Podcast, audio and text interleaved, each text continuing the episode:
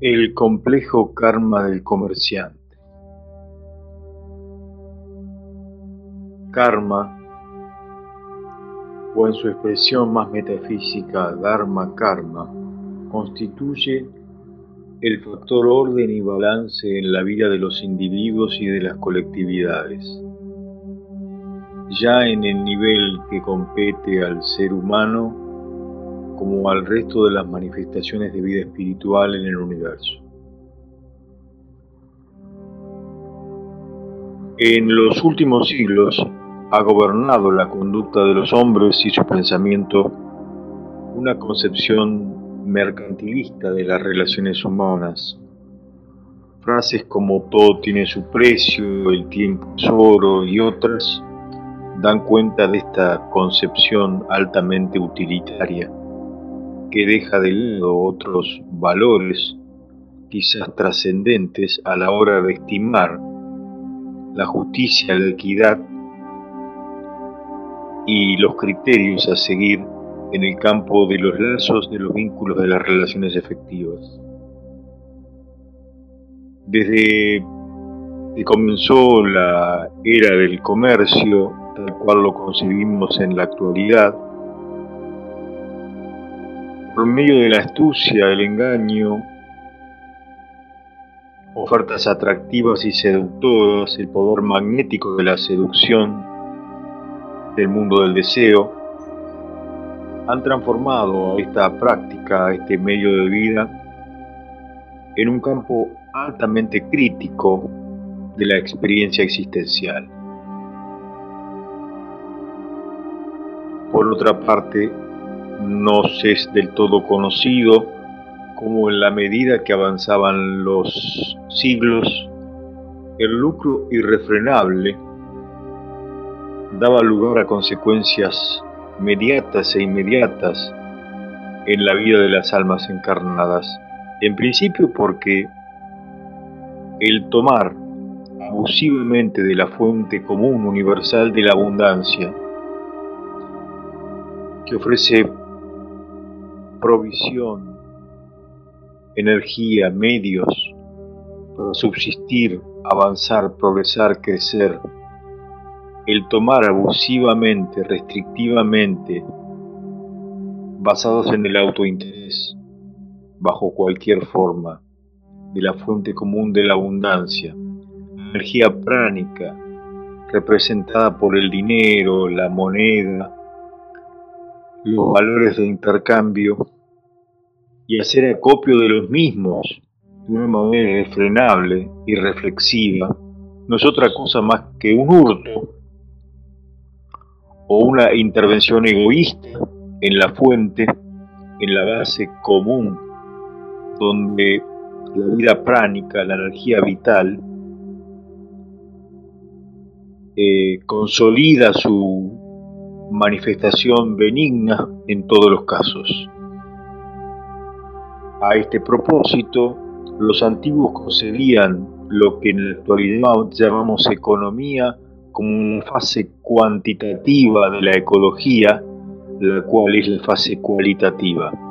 No se dividía la administración de los medios de vida culturales, es decir, humanos, de la fuente, de la naturaleza y sus provisiones de cualquier tipo. Con el tiempo es de esperar que este paradigma arcaico de la economía y ecología como siendo una sola realidad, la economía de la naturaleza, habrá de lograr, de avanzar, de conquistar terreno en la conciencia de más y más unidades humanas, y en esto se apoya una parte de la esperanza para el futuro de nuestro género en la medida de que más y más unidades humanas avancen este concepto de que el dinero que es prana e influencia del orden transmitido por la impronta del séptimo rayo se traduzca en consolidar el proyecto vivo natural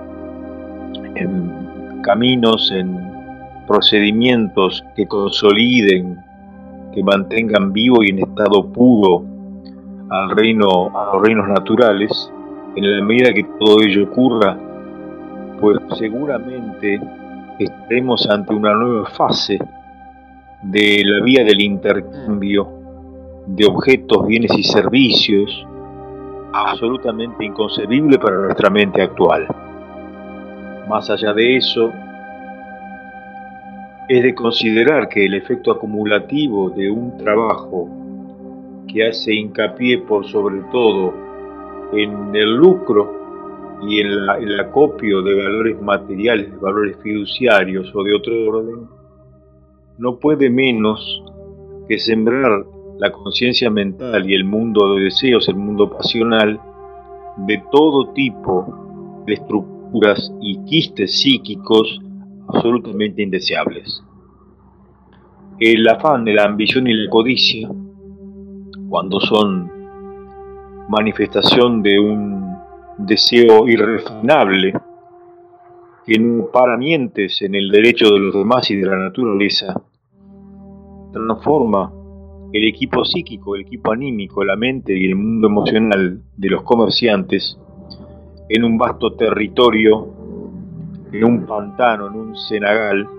en una ciénaga cargada de espurias condiciones psíquicas. Por otra parte, y para pronunciar el problema al que asistimos, la publicidad falaz y el uso utilitario del buen nombre, lo que se llama marca en la concepción de los últimos, del último siglo, el hombre como marca, como empresa,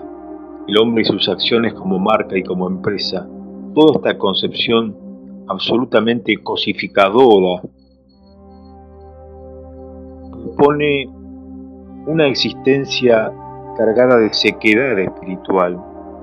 anulada desde esa perspectiva en la mayor parte de aquellos agentes del mercado del comercio mundial. La publicidad, el rumor, el hacer correr noticias falaces respecto a algunas cosas o a todas ellas, le dan pie, estructuran las bolsas de valores y bolsas de comercio en todo el mundo, esquemas absolutamente indeseables, espurios, contaminados por la peor calidad de los pensamientos deseos del ser humano, las búsquedas más autointeresadas y autocentradas, absolutamente predadoras del medio natural y del medio humano. Por natural consecuencia, la acción aluvional de tales tendencias remata en la adquisición de enfermedades caracterológicas que un comerciante de conducta compulsiva despliega en muchos casos, a saber úlceras, cardiopatías, obesidad crónica, obsesividad, TOC, bipolaridad. Todas estas inarmonías con el ser interno, entre la personalidad afectada al trabajo material del comercio, del mercado y aquella fuente universal de saber, luz y poder para la cual las relaciones se urden por medio de los hilos de fuego del amor, de la comprensión y de la compasión, terminan por caer sobre estos victimarios víctimas que son los comerciantes adiestrados para hacer ejercicio del abuso de poder material de la manera más terrible. En los antiguos estudios que se producían en el esoterismo bisoño del siglo XIX y principios del XX, se sostenía que el karma de los comerciantes es en efecto un complejo y pesado karma, puesto que viven de la mentira, el subterfugio, el engaño, la práctica de la seducción inmoderada, avanzar a cualquier precio, el crecimiento desproporcionado a nivel material a expensas de la vida del alma, se asfixia, se oprime la vida del alma mediante el método absurdo de crecer expansivamente de forma material, de forma exterior. todo ello producía un karma complejo, un karma revulsivo, indeseable para el ser humano, para las naciones y para el proyecto, para el experimento que está teniendo lugar en nuestro planeta. En el mismo sentido, el karma de las naciones orientadas al dominio del mercado internacional pone de relieve la concepción propia de las tradiciones mistéricas acerca del rayo que gravita, que preside la experiencia humana. El cuarto rayo, cuya consigna es la armonía a través del conflicto, o bien la armonía a través de la resolución de los conflictos. El hecho es que este conflicto permanente que entabla las naciones idiosincráticamente cargadas de poder militar, político y material, y el sojuzgamiento de las naciones menos aventajadas, menos dotadas de capacidad material, las pone en un doble territorio. Por un lado, una alta responsabilidad en la pobreza masiva, en el decaecimiento de las civilizatorio al que asistimos en todos los órdenes, y por otro lado, bajo la terrible responsabilidad de levantar, de cooperar en el levantamiento del tupido velo que cubre la conciencia de países, continentes e individuos, por lo cual, desde el punto de vista trascendente, el propósito, el objetivo de aquellas almas que han dedicado una buena parte de sus encarnaciones en el camino del comerciante, en el Tao del comerciante, habrán de despertar la necesidad de del compartir. El arte de compartir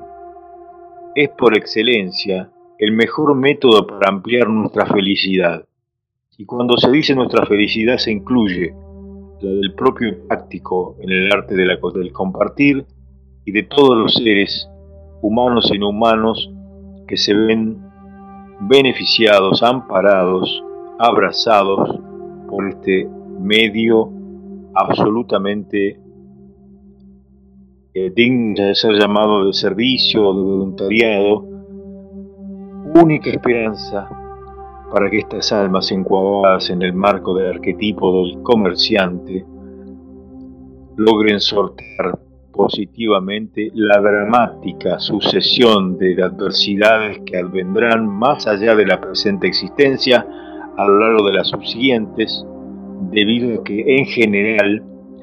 las almas recaen en, la línea de fuerza de menor resistencia, es decir, vuelven a practicar lo que hicieron en vidas anteriores, una y otra vez, en lugar de buscar los dones todavía no despiertos, las cualidades, las destrezas, adquirirlas y aplicarlas, se enfrascan en la repetición monocorde del medio que dominan, en este caso el ardid comercial, en la truculenta vida del comerciante. Estas observaciones no niegan el hecho de que haya personas que trabajan en el mercado con dignidad, con nobleza, y que destina una buena parte de las de las dotaciones superavitarias a asistir bajo la responsabilidad social institucional a individuos, colectividades, ONGs y todo tipo de organizaciones beneméritas que se ocupan del bien común. Sin embargo, en general, y debido a la perversidad de la mente vulgar, de la mente corriente, muchas veces estas instituciones comerciales y estos comerciantes muestran como vitrina pública, como fachada, estas aparentes manifestaciones de filantropía y de generosidad, omnímoda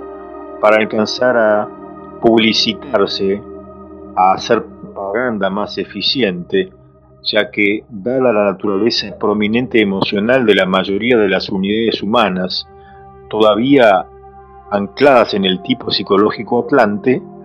resulta de gran rédito el vender la marca como una, una marca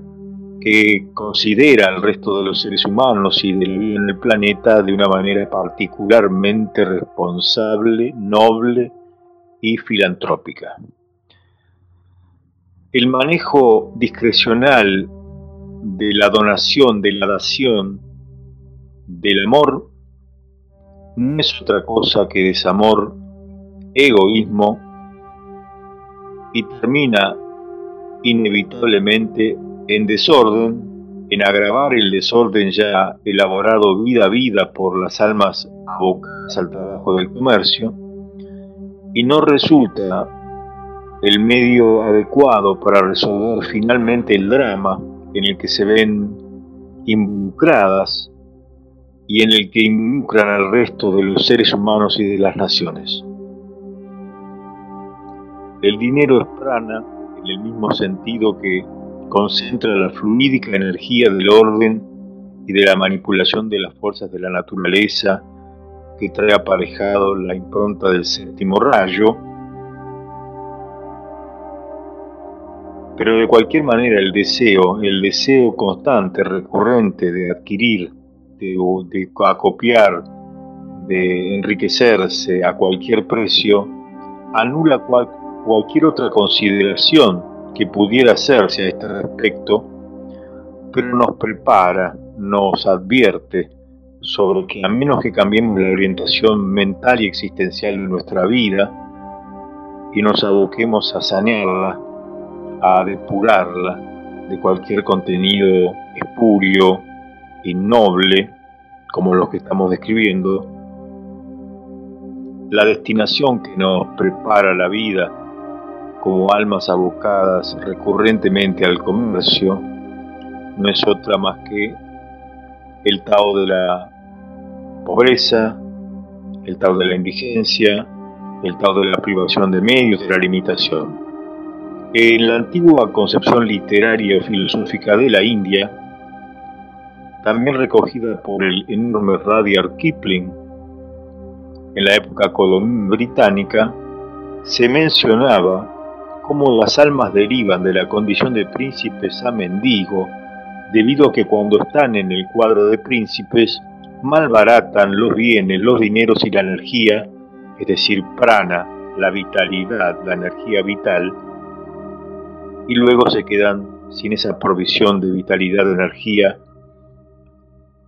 cautivos de sus deseos, de sus pasiones.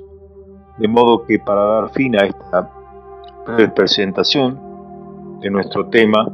el complejo karma del comerciante, podemos respaldarnos en esa concepción milenaria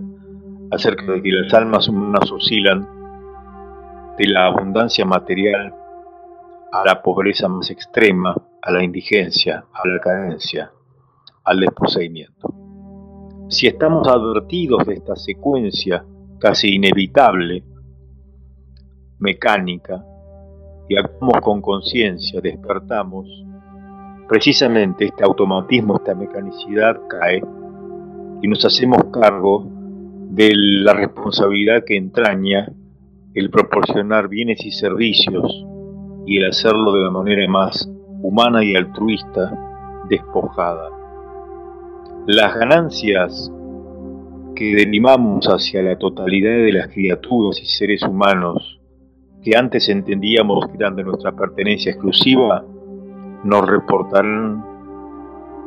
oportunidades de desenvolvimiento espiritual y de crecimiento,